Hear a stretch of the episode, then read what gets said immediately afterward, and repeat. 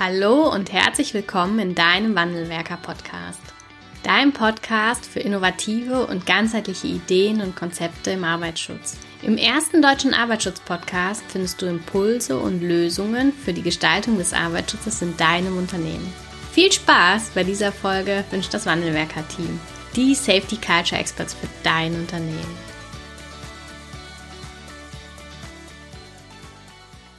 Hallo und herzlich willkommen zu einer weiteren Podcast-Folge im Wandelwerker-Podcast. Ich habe heute am frühen Freitagmorgen Tobias Gürster im Podcast-Interview. Hallo Tobias. Hallo. Du ähm, bist äh, ja selbstständig im Bereich ähm, ja, als externer Berater für Sicherheit und Gesundheit unterwegs, auch noch gar nicht so lange, aber bist in der, ja, der Betreuung von Unternehmen schon einige Zeit ähm, unterwegs genau. und ich freue mich, dass du heute für ein ganz besonderes Thema zur Verfügung stehst. Und zwar werden wir heute über das Thema Präventionskultur sprechen. Und mhm. ähm, da hattest du im, ja, im Laufe dieses Jahres einen schönen Artikel im Sicherheitsingenieur zu veröffentlicht. Aber bevor wir da inhaltlich einsteigen, würde ich äh, dich einmal bitten, dich vielleicht kurz vorzustellen für unsere Zuhörer. Wer bist du? Was machst du? Wo kommst du her? Und warum das Thema Arbeitssicherheit? Also genau, wie du schon gesagt hast, Tobias Gürster mein Name. Ich bin externe Berater für das Thema Arbeitsschutz, Gesundheitsschutz, Brandschutz, seit Juli selbstständig. Betreue viele Firmen zu diesem Thema, mittlerweile auch zum Thema Präventionskultur und zu diesem Thema Arbeitsschutzregel bei Corona. Ja, komme aus Regensburg und dieses Thema, Thema Präventionskultur ist für mich sehr, sehr, sehr wichtig und auch entscheidend für den Arbeits- und Gesundheitsschutz äh, in Deutschland in der Zukunft. Ähm, da aus meiner Sicht dieses klassische Thema wie Gefährdungsbeurteilung, Betriebsanweisungen sicherlich wichtig ist, aber aus meiner Sicht nicht die Arbeitsunfälle nachhaltig äh, und langfristig ähm, ja, vermeiden kann. Wir hatten im, im, Vorgespräch auch schon mal darüber gesprochen, dass das aber schon etwas ist, was, äh, wo du häufig in deiner betrieblichen Praxis mit konfrontiert wirst. Ne? Dass der Grad zwischen, ähm, wir haben eine Betreuung oder werden betreut durch ähm, Tobias Gürster, äh, aber Präventionskultur, ähm, was ist das und warum brauchen wir das und reicht das nicht, wenn ich meine Grundbetreuung habe und damit die Gefährdungsbeurteilung und die Betriebsanweisung?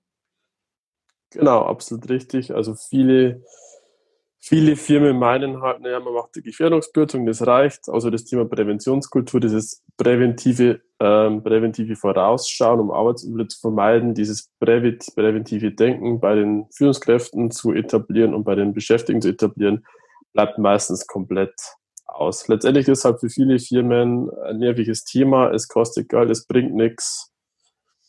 Von daher gesehen ist es teilweise extrem schwierig, so das Thema Prävention, Präventionskultur, Sicherheitskultur ähm, bei den Kunden, äh, mit den Kunden nahezulegen. Ja, weil das, glaube ich, auch in vielen Köpfen tatsächlich noch genauso drin ist von der Denkweise her. Ne? Es kostet nur Geld und es bringt nichts, aber das ist ja nachweislich auch nicht der Fall. Aber da können wir vielleicht ja, gleich nochmal drauf genau. einsteigen. es ging in dem äh, Artikel im Sicherheitsingenieur um das Thema Präventionskultur und Arbeitsschutzorganisation. Und vielleicht kannst du einmal genau. aus deiner Sicht ähm, ja, erläutern, was sind so die Merkmale einer Präventionskultur im Unternehmen und ähm, ja, wie, wie ist auch deine Wahrnehmung für der, zu dem aktuellen Zustand der Präventionskultur in Unternehmen? Also Präventionskultur ist aus meiner Sicht letztendlich alles, äh, das ganze Denken und Handeln der Führungskräfte, der Geschäftsführung ähm, und der Beschäftigten, um letztendlich präventiv Unfälle zu vermeiden. Also Klassisches Beispiel ist, ähm, ein Beschäftigter geht bei einer Gefahrenstelle vorbei und sieht es und beseitigt es. Es gibt auch Beschäftigte, die einfach vorbeigehen und das zwar sehen, aber nicht beseitigen. Also das präventive Denken, hey, es könnte aus der und der Situation irgendwie was passieren. Oder anderes Beispiel, Anlagenfahrer, der ein präventives Denken hat, der macht vielleicht bevor er diese Anlage bedient, einen Sicherheitscheck. Ähm, ein Beschäftigter ohne Präventionsdenken macht halt da keinen Sicherheitscheck, wobei die gesetzliche Vorgabe logisch ist, vor jeder Benutzung ähm, eine Sicherheitsprüfung durchzuführen. Aber ja, wie gesagt, die meisten machen es halt nicht und ist also ein klassisches Thema für Prävention. Oder auch so das Thema Fehlerkultur, Führung, hat letztendlich auch alles irgendwie mit Prävention zu tun. Ja, insbesondere das, das Thema ähm, Führung ist da, glaube ich, nochmal ganz, ganz spannend. Ne? Äh, du ja. hast jetzt zwei Beispiele genannt für ähm, präventives Denken bei den Mitarbeitern. Kannst du, was ist das aus deiner Sicht für Führung? Hast du da auch noch so ein Beispiel? Mm, für Führung ist ein klassisches Beispiel Thema Beinerunfälle. Mhm. Ähm, Beinerunfälle ist eigentlich, wenn man das dokumentiert, ein super Instrument für Unfälle zu vermeiden, weil, wie der Name schon sagt, beinahe Unfälle, der beinahe äh, passiert. Und da gibt es halt viele Führungskräfte aus meiner Sicht, ähm, die halt dann das Argument bringen, ja, warum sollte ich jetzt sowas dokumentieren und analysieren, weil es ist ja nichts passiert. und es ist noch nie was passiert und wir machen das schon immer so und wir haben da unsere Gefährdungsbeurteilung, das ist doch alles super. So, das ist ein klassisches Beispiel für ein nicht präventives Denken. Mhm. Gibt aber sicherlich Führungskräfte, ähm, die jeden beinahe Unfall analysieren und denen das Thema wichtig ist, die auch bei Begehungen dabei sind, Präsenz zeigen, Sicherheitsschuhe tragen in der Produktion und so weiter und so fort. Also es gibt halt solche und solche. Ja, und da ist, glaube ich, noch ein spannender Punkt mit drin, den du jetzt noch mit aufgeführt hast, ist das Thema Vorbild sein. Ne? Also Sicherheitsschuhe tragen in der, in der Produktion ähm, ist auch ein klares Signal für Vorbild sein und auch nur so geht vermutlich dann ja Präventionskultur. Ne? Genau, also ein wichtiger Aspekt ist definitiv Vorbild sein ähm, wenn ich als Sigikor Baustelle begehe und der Bauleiter trägt keine Sicherheitsschuhe, ist halt blöd. Macht halt wenig Sinn. Ja, schafft mir eine schlechte Basis für meine Argumente. oder, oder wenn halt ein Sigiko äh, mit äh, Spezialsicherheitsflipflops auf die Baustelle geht, ist halt genauso blöd. Mhm. Also Vorbildfunktion ist extrem wichtig, ein Thema Präventionskultur. Ja. Ganz klar. Wie ist das in deiner Wahrnehmung? Also du betreust ja jetzt zahlreiche Betriebe, dann auch in der Grund- oder betriebsspezifischen Betreuung. Ähm, wie wird mhm. da das Thema Präventionskultur gesehen und auch gehandhabt? Also das Thema Präventionskultur wird bei vielen Unternehmen eher so als, ja, eher nicht so als wichtig angesehen. Ähm, wie gesagt, viele sagen halt, viele Firmen sagen halt, ja, es war schon immer so, das haben wir schon immer so gemacht und es bringt auch nichts und bei mir passiert da sowieso nichts und es wird oft so einfach so verwaltet, es passt doch alles, ist doch alles super, aber gerade Prävention ist letztendlich ja vorausschauend denken, ja. neu denken, modern denken, innovativ denken, sich weiterentwickeln wollen. Und das sieht man zum Beispiel bei der Krise auch ganz, ganz, ganz stark. Ähm, Firmen, die eine positive oder gute Präventionskultur mhm. haben, setzen diese Maßnahmen perfekt um, mhm. äh, sorgen dafür, dass die Beschäftigten diesen Mund-Nasenschutz tragen und so weiter und so fort. Und das krasse Gegenteil sieht man bei Firmen mit einer schlechten Präventionskultur, da wo die ganze Führungsetage äh, nicht viel für das Thema übrig hat, äh, für den das Thema Arbeitsschutz neu ist, wobei Arbeitsschutz neu seit 1976 mit Arbeitsschutzgesetz, naja, ist halt so eine Sache, Arbeitsschutz neu. Ähm, und die setzen halt diese Maßnahmen halt gar nicht um, denen ist es in Anführungsstrichen relativ egal mit dem Mund-Nasenschutz. Ähm, ja. Ja. Es gibt halt krasse Gegenteile. Und äh, auch in der also Umsetzung der Maßnahmen ist dann ähm, zum einen ja wird in, in erster Linie durch die Führungskräfte ja angestoßen und angeleitet als, äh, ja, als Pflicht des Arbeitgebers oder Unternehmers. Ähm, es zeigt sich aber auch, das, das hatten wir letztens ähm, hier auch diskutiert und dann nochmal und dann auch einen Blogbeitrag noch dazu geschrieben, ist das, wie auch die Maßnahmen in der Akzeptanz nachher bei den Mitarbeitern ankommen. Also auch da zeigt sich, wie gut ist so eine Präventionskultur eigentlich. Ne? Absolut, ja, genau. Also gerade das Aber Tragen, Mund-Nasenbedeckung ist halt etwas, wo ich doch ähm, ja eine größere Akzeptanz nochmal brauche als für, für andere Dinge, vielleicht weil sie doch sehr ja auch eingreifend sind in ähm, für, für vor wenigen Monaten in unser, in unser persönliches Empfinden, ne, weil sie auch sehr stark mit ja. unserem Privatleben vermischt sind. Und äh, das zeigt sich, glaube ich, jetzt in der, in der Corona-Krise nochmal sehr, sehr deutlich. Das finde ich auch, dass Präventionskultur oder wie, wie die Unternehmen da aufgestellt sind. Ne? Auf jeden Fall, wobei halt da ist schon sehr entscheidend, wie das Ganze kommuniziert wird. Mhm. Ich kann so oder so kommunizieren, wenn ich natürlich als Führungskraft ähm, nicht hinter diesen Maßnahmen stehe. Ähm, sei es jetzt Maßnahme, ich muss in der Produktion ab 80 Dezibel Gehörschutz tragen und ich als Führungskraft stehe nicht dahinter, kommuniziere es auch meine Beschäftigten, ne? mit der Vorgabe, dass die den, Mund, äh, den Gehörschutz tragen müssen, ähm, merken die Beschäftigten das in der Regel und tragen diesen Gehörschutz nicht. Also ja. immer die Frage, wie ich selber als Person hinter dieser Maßnahme stehe. Und natürlich, ich muss natürlich diese, äh, diese Maßnahme als Führungskraft umsetzen. Also ich kann auch sagen, ja, ich stehe super dahinter und ihr Beschäftigten tragt das, aber ich trage es nicht. Mhm. ist halt genauso blöd dann, genau. Ja. Also viel Kommunikation. Ja, ähm, gilt das auch für, ähm, wenn du jetzt als, ähm, als ja, betreuende, betreuende Fachkraft für Arbeitssicherheit oder als ähm, Dienstleister in die Unternehmen reinkommst, gilt das auch für die Kommunikation?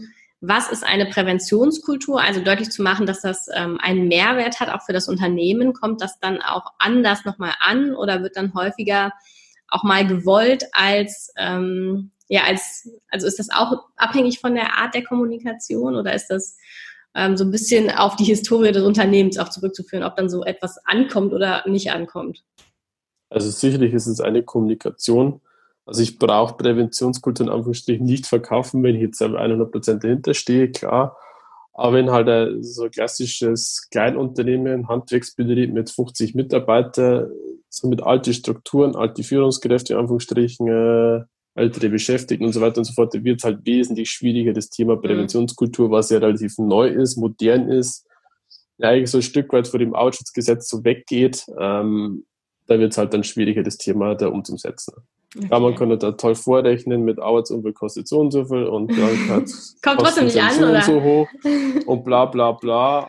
Aber das ist halt, so das ganze Thema Arbeitsschutz und auch das Thema Präventionskultur ist halt nicht so, nicht so greifbar. Also jetzt kein Produkt wie ein Bleistift, äh, wo es zu verkaufen mhm. gilt, sondern ist halt einfach so subjektiv, nicht greifbar, nicht sehbar. Man sieht es vielleicht erst in zwei, drei Jahren. Das okay. macht es halt dann schwierig. Okay. Was ist denn ähm, aus deiner Sicht äh, der richtige Weg zu einer Präventionskultur oder welche, ja, welche Schritte muss man einleiten, um dann irgendwann auch in eine gelebte Präventionskultur zu kommen im Unternehmen? Also ganz wichtig ist natürlich eine vernünftige Arbeitsschutzorganisation zu haben mit den ganzen Prozessen, mit den ganzen Verantwortlichkeiten, dass das alles einfach klar klar und eindeutig definiert ist, geregelt ist, dass einfach klar ist, wie funktioniert der Prozess Gefährdungsbeurteilung, wie funktioniert das. Und wenn das alles klappt, dann kann man langsam auf die Führungskräfte zugehen mit dem Übertragen der Unternehmerpflichten. Das ist der erste wichtige Schritt zum Thema Präventionskultur. Man nimmt dann letztendlich die Führungskräfte mit, versucht die zu schulen, ähm, und da ist aber wichtig, dass man dann trotzdem immer Ansprechpartner für diese Führungskräfte bleibt. Also die Führungskräfte oder auch der Unternehmer darf nie das Gefühl kriegen, er ist alleine mit dem Problem. Mhm. Das ist ganz, ganz, ganz wichtig. Also man muss die halt ein Stück weit an die Hand nehmen, mitführen, sensibilisieren, immer wieder schulen, mit denen die gemeinsame Begehung durchführen. Ähm, aber sicherlich muss man dann irgendwas etablieren, ähm, irgendwelche regelmäßigen Besprechungen zwischen Beschäftigten und Führungskraft. Ähm, Genau, also wichtiges Prozesse, Arbeitsschutzorganisation. Ähm, genau, das wäre so sehr, sehr, sehr wichtig. Und dann natürlich ähm, Sicherheitsbeauftragte ausbilden, die letztendlich dann als Präventions- oder Sicherheitsmultiplikatoren fungieren. Ja. Also das Thema dann nochmal direkt vor Ort, wenn jetzt keine Führungskraft oder keine Fachkraft für Arbeitssicherheit anwesend ist, das Thema bei den Beschäftigten ne? ja, integriert, ja. implementiert, genau. Okay. Und ähm, das äh, ist ja etwas, was, glaube ich, schon auch durchaus in vielen Unternehmen bekannt ist. Ne? Also, dass ich eine gescheite Aufbau- und Ablauforganisation brauche, dass ich Pflichten übertragen muss. Warum? Ja. Ähm, nee. ja, ja, Einspruch? Hm. Nicht. Es sollte, es sollte bei jedem bekannt sein, aber wie ich gerade vorhin schon gesagt habe, viele wissen eigentlich gar nicht, dass das Thema wichtig ist, wobei das okay. Arbeitsschutzgesetz gibt es schon seit Jahrzehnten ja. schon fast. Ähm, ja, ist halt so, ja. Gerade für die kleinen Unternehmen, also wenn ich bei mir gucke, bei jetzt einer Gewerbeanmeldung oder Anmeldung sonst irgendwas, da sagt da keiner, ja, du brauchst jetzt plötzlich Arbeitsschutz, sobald du einen Beschäftigten hast, du brauchst das und du brauchst das. Mhm. Okay. Das ist halt schwierig. Also viele wissen es halt einfach gar nicht und kommt die Aussage, ja, wir haben doch mal das mal gemacht und auch da haben wir ja mal eine Gefahrstoff, Gefahrstoffkataster äh, geführt vor 30 mhm. Jahren und das ist doch bestimmt aktuell, das passt doch und also viele wissen gar nicht das, was tun müssen und wenn sie es wissen, dann wissen sie nicht wie. Okay. Also zu dem Thema, ja, das die meisten oder dass die Firmen eigentlich wissen sollten, naja, nicht so ganz richtig. Leider, es ist leider so. Ja, okay. Es ist leider so. Ähm, war, also was, was ist jetzt bei diesem Punkt auch nochmal wichtig? Du hast es in deinem, ähm, ich glaube, in deinem Sicherheitsingenieurartikel auch nochmal darauf hingewiesen, dass das mit, ähm, dass das positiv erfolgen muss, ne? Und vielleicht kannst du da nochmal kurz drauf eingehen, was du damit meinst und was dahinter steckt. Also positiv erfolgen ist zum Beispiel, so das Thema Präventionskultur. Ähm, wenn jetzt ein Mitarbeiter oder Mitarbeiterin ähm, fährt jetzt bei einem Lebensmittelbetrieb Joghurtabfüllung zum Beispiel acht Stunden das falsche Mindesthaltbarkeitsdatum. Mhm. Das wäre jetzt so ein klassisches Thema. Das wäre schon mal schlecht für meinen Joghurt. Es ist schlecht. Was ist die logische Konsequenz? Die acht Stunden Schicht, diese produzierten Paletten werden weggeschmissen. So, jetzt hat der Unternehmer die Option Nummer eins. Ähm, er kann hergehen und kann den Mitarbeiter sofort kündigen, weil betriebsbedingte Kündigung, bla bla bla, oder verhaltensbedingte Kündigung. Das wäre schlecht für die Präventionskultur. Was aber positiv ist und was eine positive Präventionskultur dann ausstrahlt, wenn der Unternehmer sagt, hey, du lieber Mitarbeiter, das war zwar blöd, was du gemacht hast, aber du kriegst jetzt für mir ein Team, ihr habt zwei Wochen Zeit und ihr könnt euch eine Maßnahme überlegen, damit sowas nicht mehr passiert. Das wäre ein klares, positives Signal zum Thema Präventionskultur, ähm, was bei den Mitarbeitern gut ankommt und letztendlich dann auch das ganze Thema Motivation und Sicherheit und sowas voranbringen würde. Ja. Also okay. dieses vorausschauende, hey, was können wir tun, damit sowas nicht normal passiert. Ja, genau. also mit in die Verantwortung nehmen auch, ne? Höre ich da so ein bisschen raus? Ähm genau, also mit in die Verantwortung kommen wir genauso auf, wenn wir jetzt aufs Thema Sicherheit gehen wollen, genauso auf das Thema Arbeitsumfälle projizieren. wenn ein Beschäftigter einen Arbeitsunfall hat, dann heißt es vielleicht oft, ja, das ist verhaltensbasiert und du dummer Mitarbeiter. Aber jeder Arbeitsunfall, auch selbst wenn der jetzt irgendwie verhaltensbasiert ist, hat irgendwie eine Ursache. Auch selbst wenn der Mitarbeiter gedanklich ganz woanders war, ist es ja letztendlich Ursache und da dann nicht sagen, hey, du dummer Mitarbeiter, sondern sagen, hey, lieber Mitarbeiter, was können wir tun? Wir schauen uns das jetzt an, wir überlegen uns Maßnahmen und du als Mitarbeiter bist Team in dem Ganzen, ähm, wäre genauso ein positives Signal für Präventionskultur. Mhm, okay. Okay. Ähm, und das geht auch in Richtung Fehlerkultur nochmal ganz stark, ne? Also Fehler als, äh, als genau, Impuls ja. oder ähm, ja, Impuls des Lernens dann zu sehen und nicht ähm, als Fehler, dass da, äh, also wie man mit Fehlern dann noch umgeht, ne? In der, in der Fortsetzung. Genau, ja. Wie können denn, ähm, ja, aus deiner Sicht, ähm, so ein paar Elemente haben wir jetzt schon mal genannt, ne? Aufgaben und Kompetenzen, auch für Sicherheitsbeauftragte und Führungskräfte, also auch ganz unterschiedliche Stellen in unserem System für Arbeitsschutz, ähm, ja, eine positive Präventionskultur mit ermöglichen. Also was, was ist dafür wichtig? Welche Stelle positiv, okay, ähm, da gibt es auch zum Beispiel dieses, dieses Promotore-Modell, das also Innovationsmanagement kommt und das werden so Stellen wie immer, man braucht halt immer einen Machtpromoter, eine Person, die halt einfach dahinter steht. Es kann ein Wechsleiter sein, es kann der Geschäftsführer sein, also der halt immer signalisiert gegenüber den Führungskräften, zum Beispiel in der unteren Führungsebene, ja, mir ist das Thema super wichtig, wir wollen das trotzdem, es gibt Widerstände, aber wir ziehen es durch. Dann braucht man natürlich dieses fachliche Wissen, der auch einfach weiß, wie man so Präventionskultur dann letztendlich ähm, implementiert, wie baut man eine Arbeitsschutzorganisation auf, wie gestaltet man die ganzen Prozesse und dann dieser Prozesspromotor, der das Ganze letztendlich lebt und umsetzt. Das könnte zum Beispiel dann ein Sicherheitsmultiplikator sein, der, wie ihr gerade vorhin schon erwähnt, dieses Thema dann nochmal in seiner Schichtgruppe implementiert, integriert. Mhm.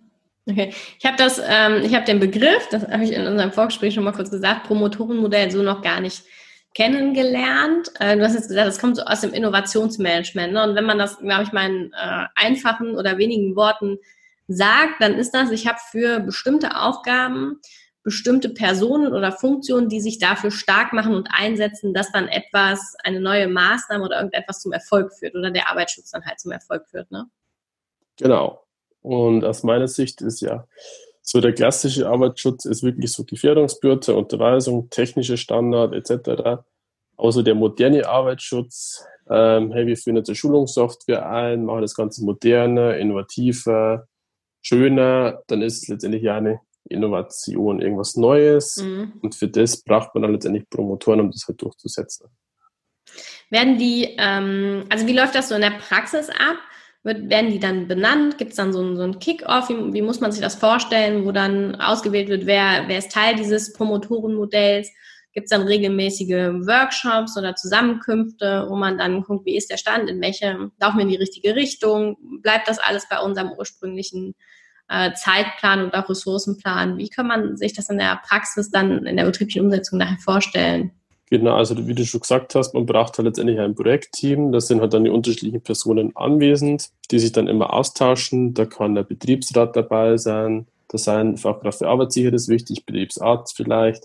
Also ganz viele Personen, aber nicht zu viele Personen. Man braucht dann sicherlich einen Moderator, der das Ganze steuert. Also kann der Projektleiter sein, der auch die Kostenüberblick hat. Mhm. Wer ist das in deiner Empfehlung im besten Fall?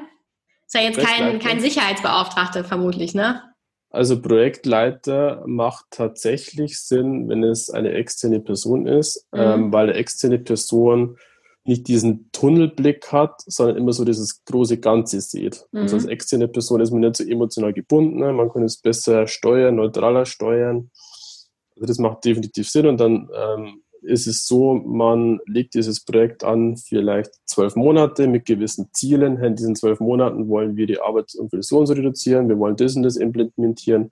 Und dann macht man halt Schritt für Schritt, zieht man das halt durch, macht nebenbei natürlich immer wieder, wie du schon gesagt hast, Workshops, auch für die weiteren Führungskräfte, für die Beschäftigten, macht da gemeinsames Frühstück mit den Beschäftigten und so weiter und so fort. Mhm. Also man braucht sicherlich ein Projekt dazu und jemanden, der wurde steuert, man braucht die ganzen Personen, wie zum Beispiel Werkseite, wo dann sagt, ja, wir wollen das unbedingt.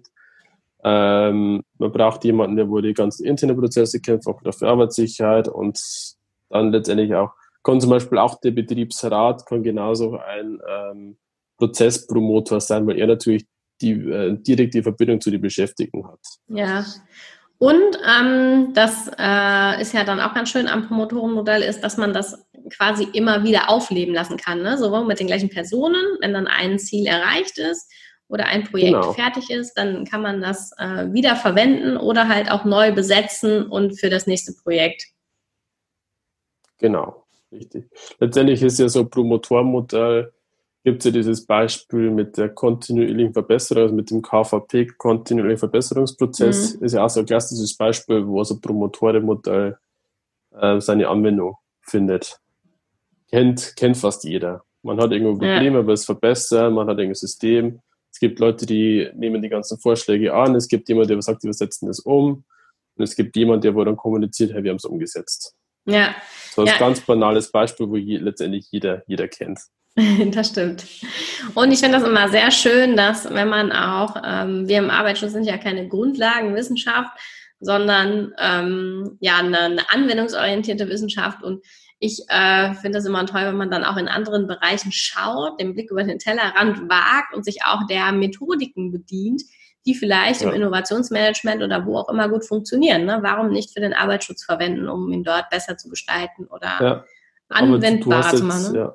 Aber du hast jetzt gesagt, wir sind in der Wissenschaft, sehe ich genauso, aber wir sehen es halt nicht so. Das ist leider ja. so das Problem. Man sollte das Ganze halt wissenschaftlich betrachten. Klar, zu viel Wissenschaft macht sollte man natürlich nicht äh, betreiben, aber es ist halt schon ein Stück weit Wissenschaft ja. und viel, viel ausprobieren, trotzdem irgendwie viel analysieren, einfach gucken, was funktioniert, was funktioniert weniger. Ja, genau. wir sind doch eine Ingenieurwissenschaft. Eigentlich ja. Also in meiner so Wahrnehmung gesehen, auf jeden ja. Fall. So gesehen, ja, genau. Wir stimmen uns andere genauso sehen. Und dann hast du noch einen spannenden Punkt ähm, mit aufgeführt, und zwar nochmal ganz konkret das Thema Kommunikation. Wie muss denn Kommunikation gestaltet sein, dass äh, Präventionskultur und natürlich dann auch im, in der Anwendung des Promotorenmodells äh, ja funktioniert und keinen verschreckt oder verärgert äh, und ja eine offene Kommunikation erfolgt? Genau, also offene Kommunikation ist extrem wichtig auf Augenhöhe sollte das Ganze erfolgen. Ähm, der Beschäftigte sollte sich halt bei der Kommunikation nicht auf den Schlips getreten fühlen. Also angenommen, macht jetzt einmal in der Woche irgendwie so eine Besprechung zum Thema Sicherheit, Arbeitsunfälle.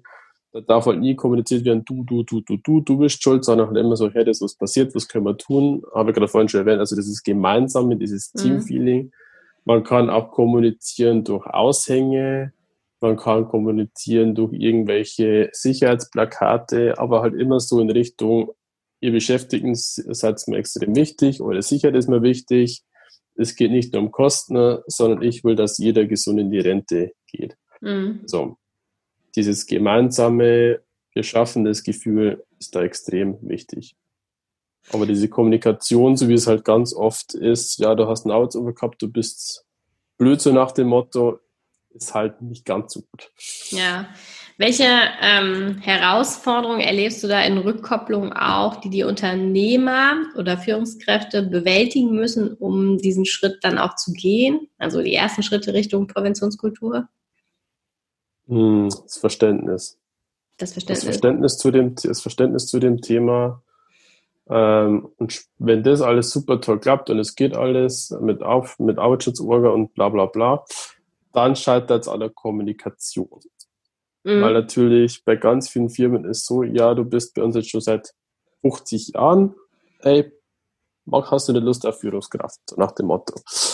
Und dann wird halt der in ein kaltes Wasser geschmissen und weiß eigentlich gar nicht, wie das Thema Kommunikation funktioniert, wie das ganze Thema funktioniert.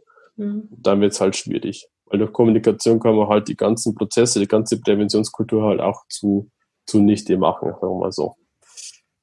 Und es muss ähm, auf Augenhöhe, hast du schon gesagt, ne? Und auch ja, in alle genau. Richtungen, ne? Also sowohl nach genau. oben, top-down, als auch bottom-up. Genau, also top, genau, also top-down ist wichtig, bottom-up ist wichtig. Das heißt auch äh, nicht nur von oben nach unten, sondern auch der Beschäftigte hat jederzeit die Möglichkeit, direkt im persönlichen Gespräch, vier Augengespräch, ähm, Anregungen, ja, also Anmerkungen zu geben. Mhm. Ja.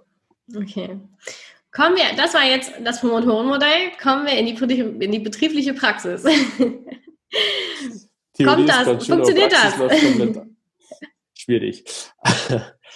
Also es ist teilweise ganz, ganz, ganz schwierig ähm, bei Unternehmen, die jetzt das Ziel haben, ja, wir bauen jetzt eine Arbeitsschutzorga auf mit dem Ziel, äh, wir lassen, lassen uns im Arbeitsschutzmanagementsystem zertifizieren. Da haben wir eigentlich ganz gute Möglichkeiten. Ne?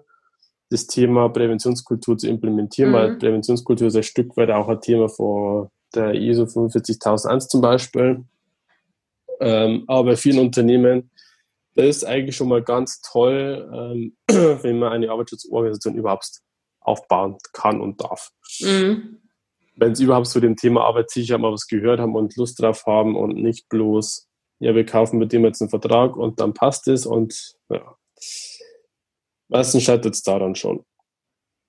Okay, also da ist schon auch gerade zum Start noch eine ganze Menge ähm, ja, Vor, Vorarbeit oder Vorüberzeugung erforderlich, um dann diesen Schritt auch mit dem einen oder anderen kleinen und mittelständischen Unternehmen gehen zu können.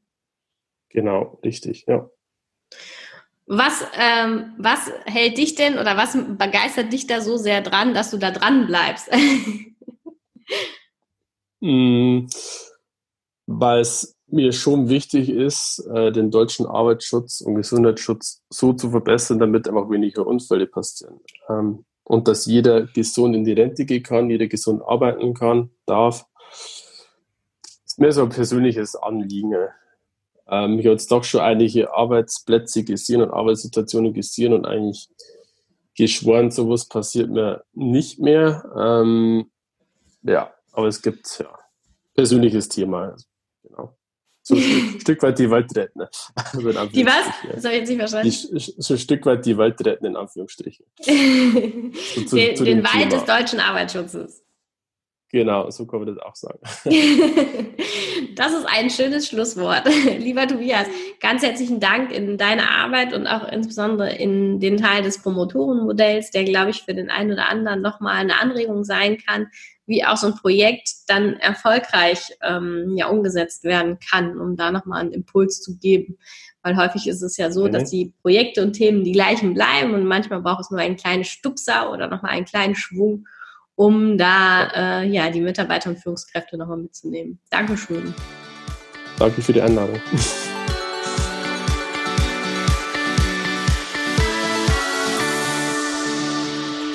Ganz herzlichen Dank fürs Zuhören und dass du bis zum Ende dabei geblieben bist. Wenn dir der Podcast gefallen hat, freuen wir uns über eine Bewertung von dir. Wenn du keine Folge mehr verpassen willst, abonniere einfach unseren Wandelwerker-Kanal. Wir freuen uns, wenn du bald wieder reinhörst. Alles Liebe, Anna vom Wandelwerker-Team.